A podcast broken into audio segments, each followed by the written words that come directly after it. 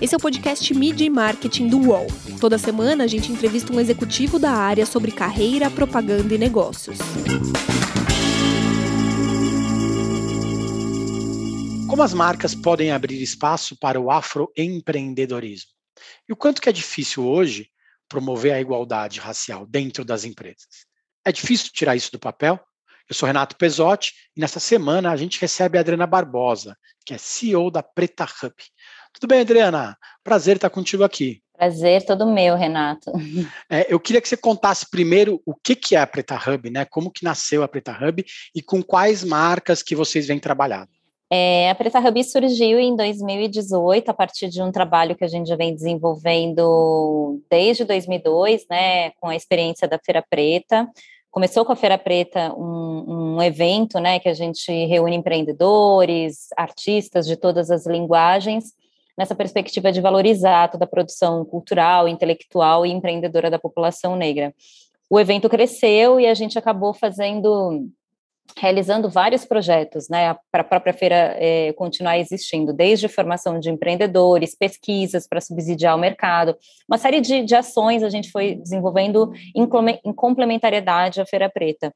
E aí, é, em 2018, a gente já, já vinha de um processo de fracasso da Feira Preta, a gente tinha estimado naquele, naquele ano uma, um público, a, a, feira completou 15 anos, a gente tinha estimado um público de 20 mil pessoas e, e a gente não levou nem 5 mil sendo que o modelo da feira econômico era de venda de ingresso, né? E aí, nesse momento, a gente começa a pensar o reposicionamento, né, o que, que, faria sentido ainda dentro né, do, do ecossistema empreendedor, que a feira pudesse ainda agregar, né, depois de 15 anos. E nessa, nessa remodelagem de olhar um pouco nossa visão, nossa missão, tudo aquilo que a gente tinha construído, a gente decidiu olhar um pouco para os nossos programas e reestruturar com um olhar sistêmico. E aí, hoje, a Preta Hub é essa plataforma sistêmica que apoia o tema do empreendedorismo negro no Brasil, a partir de quatro pilares: criação, produção, distribuição e consumo, que é apoiar o empreendedor a criar o produto, a produzir, olhar para os aspectos de produção, a identificar mercados para poder escoar esse produto e, e é, estabelecer uma relação, né, formar público consumidor para esse tipo de, de produto. E hoje a Preta Hub ela tem feito uma série de programas, né, com tanto em território nacional, Brasil, como América, outros países da América Latina, Bolívia, Colômbia, entre outros. Você fala do festival, né, do Feira Preta, é o carro-chefe do trabalho, né? Queria que você contasse como que ele surgiu 15 anos atrás e queria que você falasse um pouco mais da saga, da busca dos primeiros patrocinadores, né? Que é são histórias bem não são divertidas, mas são histórias talvez inspiradoras, né? Então, a gente, é, enfim, começou de uma maneira, eu digo, não foi uma, de uma maneira convencional, né? A feira surge muito em função de, de, de processos que eu estava vivendo, né, porque eu estava desempregada e uma amiga também, e a gente era frequentadora das baladas da Vila Madalena, né? No, há 20 anos atrás, a vila fervia de, de casas noturnas de, de, do gênero de música negra, né? E ao frequentar essas baladas que eu começo a, pre, a prestar atenção, né, é, em relação ao empreendedorismo, né? Quem eram os donos das casas noturnas, a cadeia de produção, DJs, hostess, técnicos de som, as bandas, né, os iluminadores, em sua maioria eram pessoas negras nessa cadeia de produção, mas quem eram os donos eram só pessoas brancas. E aquilo me intrigava de saber que a gente produzia aquela cultura que a gente, de alguma forma, estava envolvida na cadeia de produção, consumia, porque muitos jovens negros de diversas regiões se deslocavam para a vila para ouvir música, mas no final da noite eram só os donos que se beneficiavam né, daquele daquele movimento. E aí eu já vinha de uma situação de desemprego, de participar de feiras de rua, vendendo, vendendo coisas, né? Eu, eu tinha um brechó, comecei a, a me, me, virar, né? Bem nessa lógica da cibriologia, de dar conta da vida vendendo coisas, eu comecei a vender as minhas roupas. E uma amiga que era da, da área de cinema, produtora de casting, começou a vender pastel, que a mãe dela é quituteira. E aí, nesse, nessa lógica de, da necessidade da gente entender como é que a gente fazia para poder dar conta da vida, foi que veio esse desejo de criar algo que pudesse dar conta das, no, das nossas questões, né? Como é que a gente propiciava um espaço para pessoas como nós, que estava tentando sobreviver. E aí, o que tem de oportunidade, para além da necessidade, era aproveitar esse, esse caldo cultural que a, a, a vila tinha na época, né? De, de ter essa cena muito forte de música e já muitas pessoas se deslocando para consumir essa cultura, né? Porque quando você vai para uma balada, você não não vai só para ouvir música. Normalmente você consome bebida, você consome comida, né? Você, né? Quem tem carro deixa carro no estacionamento. Então tem toda uma economia que gera a partir, né, daquele território. Então a feira surge dentro desse desse movimento. E lá atrás, a primeira multinacional a lançar um produto segmentado no Brasil foi o Lux Pérola Negra, né? O sabonete Lux Pérola Negra pela Unilever. E a gente bateu na porta da, da Lux, é, da, da Unilever, pedindo para eles patrocinarem, né? Eu lembro deles terem falado, ah, mas vocês já fizeram isso antes? A gente, não, mas vocês já venderam um sabonete para a população preta antes? Não, eu falei, então a gente vai aprender junto, a gente vai aprender a fazer evento, vocês vão aprender quem é essa população. E de lá para cá, a gente tem, tem construído relação com as marcas. Não vou falar que foi uma construção fácil, eu acho que, imagine você falar da questão racial há 20 anos atrás, que é muito diferente do que a gente fala hoje. Hoje ainda tem alguns tabus, mas há 20 anos atrás é, é, era de fato um tabu, né? Como assim vou me associar a uma feira que se chama Feira Preta, né? Era a primeira coisa que as empresas falavam, não, muda esse nome. É, não sei se eu quero associar minha marca com, com um evento que está tão, tão nichado, tão segmentado, né? E hoje tem um caminho diferente. E uma coisa é, interessante que eu observei no último ano, a gente, desde 2016, que faz parte da, da plataforma Preta Hub, um programa que chama Conversando, a gente se aprende, e começou com Black Codes, desvendando os códigos negros em 2016, quando eu me junto com a Google e com o consulado americano e a gente começa a falar das questões raciais dentro do campo da publicidade, né? Aí de lá a gente faz um evento a voz e a vez, traz, traz agências, traz veículos de comunicação, traz mídia para influências, para pensar nessa questão de equidade racial, isso alguns anos atrás. E aí, essas vivências, tanto do Black Codes e do, da Voz e a Vez, a gente cria um método que chama Conversando, a gente aprende e começa a ir nas empresas a falar de mudança de cultura, de equidade racial, né, de uma maneira é, transversal, com olhar 360, recursos humanos, cadeia de valor, investimento social privado, marketing, comunicação interna e externa, como trazer esses valores da equidade racial de uma maneira mais transversal. E no, no último ano, a gente teve muitas marcas na Feira Preta, e boa parte das marcas que a gente teve, o poder de decisão de entrar na Feira Preta foram de pessoas negras que começaram a ocupar cargos de poder dentro dessas empresas. Então, é um processo de, de transformação importante, interessante que aconteceu nos últimos anos, sabe? De 20 anos para cá é uma outra coisa, um outro contexto. É, você falou que, que no começo algumas pessoas até recusavam participar ou patrocinar o evento por causa do nome, né? E hoje, na verdade, o nome é um, grande, é um grande gancho, às vezes, para as marcas estarem. É completamente o contrário do começo, né? É completamente ao contrário do começo, exato. Hoje a Feira Preta, hum, quero entrar. Estou criando uma estratégia na questão racial, acho que a Feira Preta pode ser esse caminho, entendeu? Às vezes a marca nem sabe exatamente o que, que vai ter mas ela quer participar, né? Como que é ver isso depois de quase 20 anos de, de luta, de batalha, né?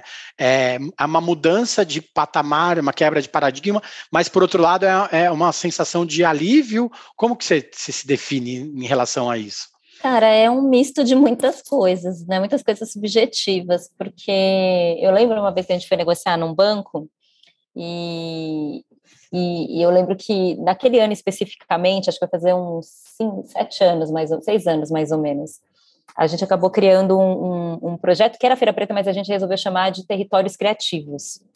E, e, e essa estratégia justamente porque eu falei assim, cara, é isso, tantos anos tentando emplacar e as, e as empresas falam não para o nome, e a gente pode, com outro guarda-chuva, e a Feira Preta está dentro, mas eu não vou chegar lá vendendo a Feira Preta, né, falando da Feira Preta, eu vou falar de territórios criativos, né.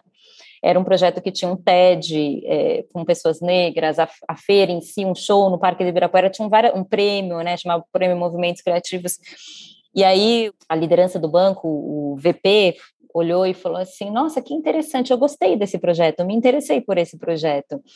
Aí ele falou assim: Mas eu só achei estranho uma coisa, por que, que não tem a palavra afro? Tipo, territórios afrocriativos ou preto? Por que, que vocês não estão usando? Já que é um evento, né, com esse cunho racial. Eu, aí eu, eu falei assim, eu lembro de ter falado ele assim, eu vou até relaxar na cadeira, porque eu não vou ficar mais tão tensa, porque Durante anos, vocês falaram que a gente não podia usar. Quando eu falo, tá bom, eu, eu volto atrás, né, eu tiro, você fala que eu posso até usar, eu até relaxo na cadeira, entendeu?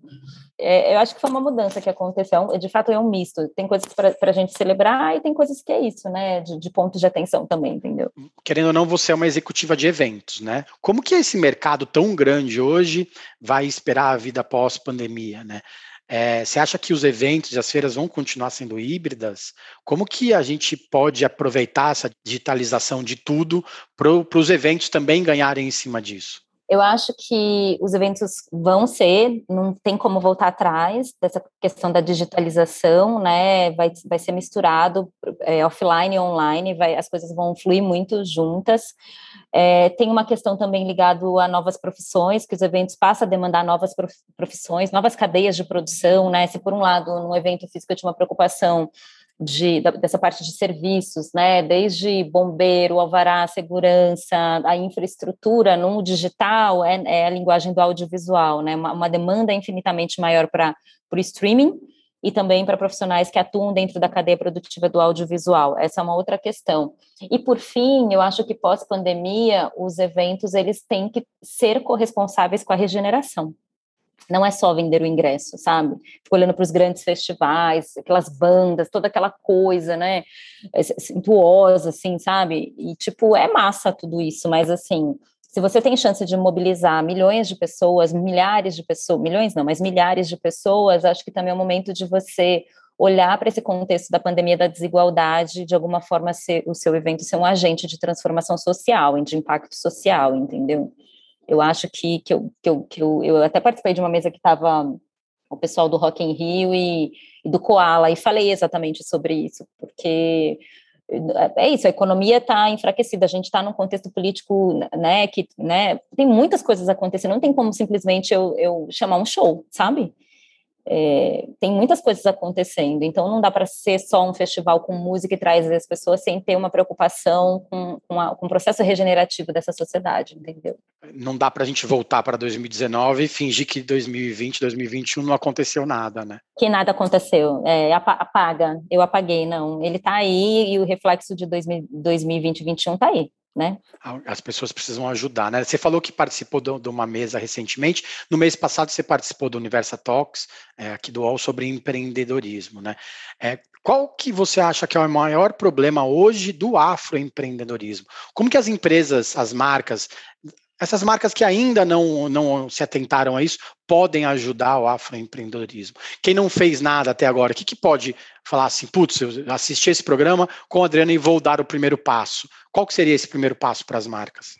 Primeiro que empreendedorismo para a população negra, ela é chave de transformação, né? É diferente para a população negra, porque a população negra é empreendedora desde que teve o processo da abolição. Então, as pessoas negras estão empreendendo há muito tempo. E esse tema de empregabilidade de pessoas pretas é novo, né? Você pode olhar 5, 10 anos para cá, de que as empresas têm criado programas, ações afirmativas para incluir pessoas pretas. Imagine que muitos anos para lá, essas pessoas estavam desempregadas, e uma forma para ter mobilidade social é empreender. E o empreendedorismo, pela lógica da necessidade, pela lógica da soberologia, pela lógica da sobrevivência. Eu preciso vender hoje para comer amanhã, não necessariamente uma cultura, uma educação empreendedora. Eu acho que o ponto de transformação para o empreendedorismo negro é reconhecer que o, que o empreendedorismo é estratégico, né, porque essas pessoas estão empreendendo há muitos anos, e como a gente sai dessa lógica do micro, né, porque você pega os dados de todas as pesquisas, a cara do empreendedorismo microempreendedor é a cara preta, né, é, sobretudo mulheres negras que, tão, que são empreendedoras nessa categoria microempreendedora individual MEI. E a gente tem o desafio de quebrar esse telhado de vidro, entendeu? Do micro e ser de fato empresárias, né? É, empreendedoras de médias, grandes empresas, entendeu? A gente precisa saltar desse, desse do empreendedorismo individual, sabe? Quando a gente pensa no CEO é branco cis, né? Quando pensa no empreendedor que deu certo é a mulher negra, né? É esse problema, né? É, e também essa questão do romantismo do empreendedorismo, sabe? Muitas vezes o empreendedorismo, ele, esse daí da necessidade, ele é, é de fato a precarização, né? Com todos os processos da revisão trabalhista, com tudo da terceirização, com tudo que está acontecendo, não dá para olhar e falar assim, ah, ela é empreendedora porque quer? Não necessariamente. E, e, quando você olha boa parte dos serviços que tem, que são prestados, né, em sua maioria por pessoas pretas, por exemplo, entrega de alimentos, sabe? É, os motoboys, tudo, tudo micro, tudo MEI, emitem nota fiscal.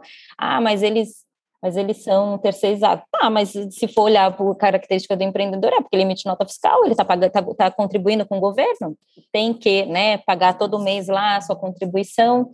Então, tem essa questão também da precarização do, do empreendedorismo, entendeu?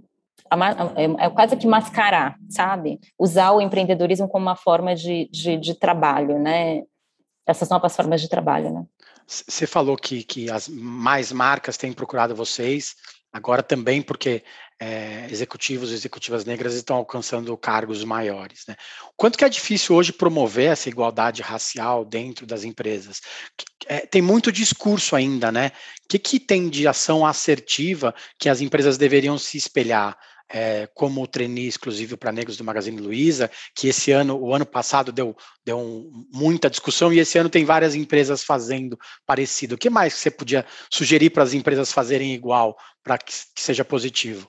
Olha, assim, tem ainda tem coisas muito rasas, mas tem muitos avanços também. Eu acho que dica um para as empresas é olhar nessa perspectiva de mudança de cultura, né? De olhar a questão racial, não só pelo fato de ter pessoas negras, né? mas de ter uma cultura de equidade e pautar a questão racial em diversas áreas. Então, é, investimento social privado, patrocínios, doações, filantropia, olhar com essa, com essa lupa da questão da equidade racial. Quando você vai falar de cadeia de valor, né, os terceirizados, as, os fornecedores, é, a, a, é, os, os, suprimentos, cadeias de suprimento, dá para você também fazer ação afirmativa e trazer pessoas pretas, trans, mulheres, né, é, é, fazer uma ação afirmativa que você consiga trazer um leque de possibilidades de fornecedores de, dessas causas ativistas. E, ao mesmo tempo, no, no seu processo de compliance, né, nos contratos, você colocar cláusulas antirracistas para sua cadeia de fornecedores. Então, uma agência que cria uma estratégia de comunicação para uma empresa, ela é corresponsável também, entendeu? Então, muitas vezes é isso, ah, mas foi a agência que errou, mas você contratou a agência. Então, você também tem que olhar se a agência ela está adequada com aquilo que você colocou como meta, como princípio, que é a valorização da diversidade. Aí você tá lá, cria toda uma estratégia, aí você bota numa agência, a agência não segue isso, ferrou. Uma comunicação que ela coloca errado, cria, cai, cai por terra tudo, e aí você vai gastar muito dinheiro para poder limpar, né? Muitos comitês de crise para poder limpar a imagem, sendo que você poderia fazer isso, né, de forma de você antever essa situação e trazer seus fornecedores para para também envolvê-los nessa corresponsabilidade da diversidade, entendeu? Acho que esse pode ser um caminho importante. E, por fim, é, duas coisas, os comitês de diversidade. É bom, é muito massa, mas, assim, grande maioria só de pessoas negras, ou só de mulheres, ou só de LGBTQ, ou só de PCDs, precisa misturar. Segundo, essas pessoas que trabalham em comitês, são comitês consultivos, né? Não deliberativos e voluntários, entendeu? As pessoas estão cansadas de ficar sustentando isso dentro das corporações como voluntária, além, além do que assumir a sua, a sua, os seus objetivos, né, do seu cargo. Eu acho que tem que ter algum tipo de remuneração ou gratificação para essas pessoas que se voluntariam, né, para trazer esses processos de equidade. Não precisa ser só voluntário se for voluntário, mas que pense numa estratégia de bonificação para essas pessoas. E, é, por fim, tem que ter metas e objetivos claros, né? Em que tempo? Quero contratar X pessoas, quero fazer investimento em X projetos liderados por organizações negras, em quanto tempo, né? Qual é a meta? Qual é o recurso alocado para isso? Metas e objetivos claros, pessoas alocadas, recursos alocados, entendeu? Ter uma equipe de um, um, comitê de diversidade realmente diverso e ter uma coisa em, em, aonde se espelhar, né? Chegar daqui a três anos e falar assim, ó, não fizemos direito, né? É fundamental ter essas metas praticamente hoje, né? Essas indicadores de resultado tem que acompanhar, né? Como qualquer trabalho, qualquer gestão de empresa, governança de empresa, você tem que acompanhar os indicadores de resultado que você está se propondo fazer. As agências de publicidade fecharam um acordo com o Ministério Público do Trabalho dois anos atrás, e aí acabou um monte de coisa ficando para trás por causa da pandemia, né? A pandemia deveria ser um acelerador, não um dificultador, um, né? Um freio nessas, nessas questões, né? A gente vai para o intervalo, daqui a pouco a gente volta para a Adriana para a gente falar um pouco mais sobre empreendedorismo e como que o consumo vai mudar, é, as coisas vão mudar nesse consumo do nosso novo mundo. 21 dias são suficientes para mudar um hábito? Segundo a teoria, é o tempo que o cérebro precisa para interpretar um novo hábito com um padrão estabelecido e torná-lo automático. A cada episódio, nós vamos conhecer um participante que tem uma grande missão a ser cumprida ao longo de 21 dias. E é claro que eu vou ficar de olho em tudo que rola. Assista Desafio Aceito com Thelma Cis no YouTube de Universa. Todos os dias, às 9 horas da manhã, você tem um encontro marcado com o esporte aqui no canal UOL. Às segundas e sextas-feiras tem o podcast Posse de Bola com o nosso timaço de comentaristas analisando as principais notícias do mercado. E aí, na terça, quarta e quinta, às nove da manhã, o encontro é comigo, Domitila Becker, do All News Esporte, que traz as principais notícias do esporte no Brasil e no mundo. Prepare o seu cafezinho e eu te espero aqui no canal 11. Voltamos. Essa semana a gente recebe a Adriana Barbosa, que é CEO da Preta Hub. Adri, o papel social das marcas ele cresceu muito na pandemia, né? As pessoas confiam hoje mais nas empresas do que nas instituições. Como que hoje é ser em parte responsável pelo que, que essas marcas levam para o consumidor. Você hoje tem papel é, voz ativa para chegar para uma marca e falar assim, faça tal coisa, ou, ou, pelo menos que oriente né, a marca tal coisa. Como que é ter esse papel depois de tanto tempo na batalha? Né? Ah, eu acho que é o resultado de muitos anos, né? E porque repito, tem coisas para a gente celebrar. Muitas coisas aconteceram, mudaram, a ponto hoje da gente ter voz e vez dentro das empresas, né?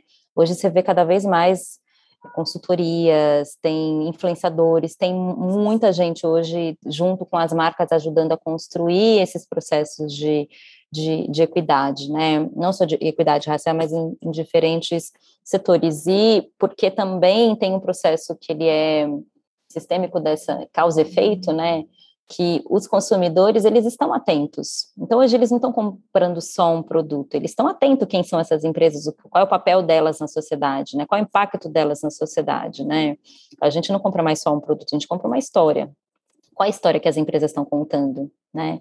Então esse é um processo importante que tem que tem acontecido e, e é irreversível, né? É muito irreversível, principalmente depois da pandemia, sabe? Você falou dessa da, dos consumidores quererem comprar histórias também. Eles querem comprar histórias, querem comprar soluções. E tem esse lado que você falou que é muito importante da remuneração. As empresas te chamam hoje para você ajudar, né? Como que é medir é, é, essa essa essa consultoria? Né, para as empresas. É, as marcas têm que te chamar e falar assim, puxa, me ajuda a montar um comitê, me ajuda a montar uma estratégia. Como que a Preta Hub, como um todo, pode ajudar as marcas a formarem essa estratégia também toda de comunicação? É, esse é um braço que a gente tem dentro da Feira Preta e é um braço de prestação de serviço. As empresas acabam nos contratando, aquelas que só chamam para ajudar, para palpitar. Eu falo, não, porque isso é um trabalho, eu estou aqui, né, dedicada para te ajudar a construir uma estratégia e eu também preciso receber. Então, tem um processo de advocacy aí que eu venho fazendo já há muito tempo de, quer chamar as pessoas pretas, mas remunera essas pessoas, né? Porque elas trazem um processo intelectual para ajudar a sua empresa a melhorar questões que são estruturantes de muito tempo, né? Então, não dá para eu vir numa perspectiva voluntária, a ah, me ajuda, não, não eu estou aqui para colaborar, para construir junto com você. Eu não vou, eu não vou é, varinha mágica. Ó, faço assim e está tudo resolvido. Não, a gente tem, a gente vai resolver isso juntos, entendeu? Mas um comprometimento meu e seu dentro dessa perspectiva, né? Isso a gente tem feito já há muito, muito tempo já, assim, com, com as marcas. Primeiro eram conversas informais, depois virou método, né? Tem uma metodologia e, e, a gente tem, tem, tem ido em várias empresas e tem testado esses modelos de, de construção, é, de governança compartilhada, entendeu? E, e as empresas que vocês levam esses serviços, elas têm andado em relação a isso ou você acha que muita coisa é, é, é, feita, é entregue, mas na hora de colocar em prática isso acaba esbarrando em alguma aprovação ou acaba não andando na forma como deveria andar? Eu acho que sim, algumas coisas têm avançado muito, as que têm compromisso, né? As que estão comprometidas com a mudança, as que querem só ser mais uma falando sobre o tema, não, né? Não acabo utilizando isso mais para dar um, check, um checkpoint ali, sabe? Então, eu, eu, e o que eu assim, o que eu acho é que as empresas precisam sair desse, desse lugar do letramento só, né? Ah, mas eu não entendo, aí eu faço letramento, evento de sensibilização, aí eu trago, sabe? Isso é importante, né? Não vou falar que não é importante, acho que isso ajudou muito, mas depois do letramento precisa vir a ação, entendeu? Eu acho que esse é o, é o calcanhar de aqueles que a gente está, né? A fase que a gente está. Não é só de letramento que a questão racial vai mudar no Brasil, ela precisa de ação, né? O, o tema antirracista é isso, é quando você reconhece e você age sobre. Não é só quando você reconhece fica lá só se educando, né, se letrando. De, educação, ok, a gente pode todo mundo colocar no mesmo patamar, nivelar conhecimento de todo mundo, mas diante de, dessa, dessa questão, né, dessa desigualdade construída de forma estruturante, qual, qual como é que você vai agir, né? O que, que você vai fazer para mudar esse contexto? E aí precisa ser ações, ações com metas, com objetivos claros, entendeu? Legal. Vamos falar um pouco de marketing também, né? Eu vou fazer a pergunta que eu faço para todo mundo que participa do programa. Hoje os anunciantes disputam espaço com as empresas que são de outras marcas do mesmo mercado, com marcas de outros setores, com empresas de entretenimento, com canais de streaming. É muita coisa, às vezes, para a cabeça de um consumidor só, né? A gente está nessa guerra com eles. Como que é estar tá no meio dessa mudança toda? Você começou com um evento, é empreendedora, hoje presta consultoria de comunicação para as empresas. O que, que você pode falar para elas assim? Calma, vamos começar de novo, né? Ah, é complexo. Sente e chora. Brincadeira, não. Às vezes eu sento e choro pela complexidade. Mas eu acho que é, tem uma mudança em curso, né? E aceitar, aceita que dói menos, que, que, que é isso, né? As transformações estão ocorrendo, né? São novas profissões, são novas demandas do consumidor, novas formas de produzir conteúdo. Tudo hoje é conteúdo, a gente está na era do conteúdo, tudo vira comunicação, né? A comunicação acho que passa a ocupar um lugar importante estratégico na transformação e no impacto, né? Então, se é isso, reconhecer esse lugar da comunicação como lugar importante de transformação e aí dar o devido valor né, para isso, né, as empresas, de uma certa forma. Quais são as histórias que você quer contar, né? Que narrativas são essas? Como é que você pode usar o seu poder de comunicar para fazer direito, entendeu? Para contar outras histórias em seu perigo de uma única história, sabe? Então, eu, eu, é a dica que eu posso dar. Faça isso de maneira que tem que ser feita, reconhecendo o papel estratégico que a comunicação tem tragam mais pessoas, tragam mais pessoas por processo para essa construção, porque cada vez mais a gente está migrando para uma era da coletividade, que não é só eu, uma perspectiva individual, somos nós. Nós somos corresponsáveis para que tudo isso dê certo, né? Nós somos responsáveis pela regeneração, nós somos responsáveis pela equidade, entendeu? Então, trago mais vozes para esse processo. Eu acho interessante porque você fala sobre essa, essa construção coletiva. Eu aposto que cinco anos atrás, quando você era chamada para participar de uma série de ideias para uma empresa, talvez as pessoas olhassem assim, mas o que, que ela está fazendo aqui, né? Hoje já mudou completamente isso. Quando você chega e fala assim, putz, ainda bem que ela está aqui, né? Essa percepção é completamente diferente, né? Mudou muito. Antes eu me sentia tipo um peixinho fora d'água nesses lugares, né? Porque elas olhavam exatamente assim, né? Mas por que, que ela foi convidada, né? O que, que ela está fazendo aqui? E hoje é, a gente precisa de pessoas, não só como eu, como outras pessoas, para poder dar uma amplitude. Problemas complexos precisa de complexidade para resolver. E a, essa complexidade vem da diversidade, pessoas de diferentes classes social, de diferentes raças e etnias, diferentes contextos, repertórios culturais, entendeu? Legal. A, a, história toda da, da, da, Feira Preta, eu posso apostar que, que é inspiradora para muita gente, né? Eu queria saber quem que, que te inspira hoje para você acordar e falar assim, putz, vamos para a guerra de novo, que a gente precisa vencer. Aff, muitas coisas. Todo esse movimento que tem acontecido, que tem se tem, né, está sendo liderado pela juventude, né? Acho que tem feito muitas coisas, assim, muitos coletivos, muita coisa, né? O que, que é o coletivo MUC, coletivo Gana, Perifacom, é, são inspirações, né? Antes, quando eu comecei, a inspiração eram as pessoas mais velhas, inclusive as mulheres da minha família. Hoje, eu olho nessa perspectiva de futuro e vejo a juventude construindo coisas interessantíssimas, entendeu? E eu falo, não, se bicha, bicha lá criou tanta coisa, bora, no, bora levantar, se animar, porque tá aí, né? O mundo tá, tá em movimento. A gente tem que aprender com os mais jovens, ainda mais o tempo todo, né? Sim, sim. Super obrigado pelo tempo, boa sorte nesse desafio de ajudar tanta gente a empreender, né, principalmente, e também trazer mais diversidade para dentro das empresas também, que as pessoas olhem para você e te vejam como ponto que as pessoas podem, as empresas podem chamar para te ajudar, né, mas pagando bem também, né? É, isso é importante, né? Obrigada, viu, Renato, pelo convite. Adorei. Obrigada. Para vocês que acompanham o nosso podcast, as entrevistas também são exibidas em vídeo na íntegra dentro da programação do canal UOL. A gente tem mais de 100 episódios no Spotify, no YouTube e no Apple Podcasts. Tem muito conteúdo para quem quiser saber mais sobre propaganda, sobre marketing e sobre comunicação. Toda segunda-feira tem um programa novo para vocês. Valeu, gente. Obrigado. Valeu, Adriana. Semana que vem tem mais. Os podcasts do UOL estão disponíveis em todas as plataformas. Você pode ver uma lista com esses programas em wall.com.br/podcasts. Mídia e Marketing tem apresentação e reportagem de Renato Pesotti, captação de áudio de João Pedro Pinheiro e coordenação de Armando Pereira e Juliana Carpanês. Qual?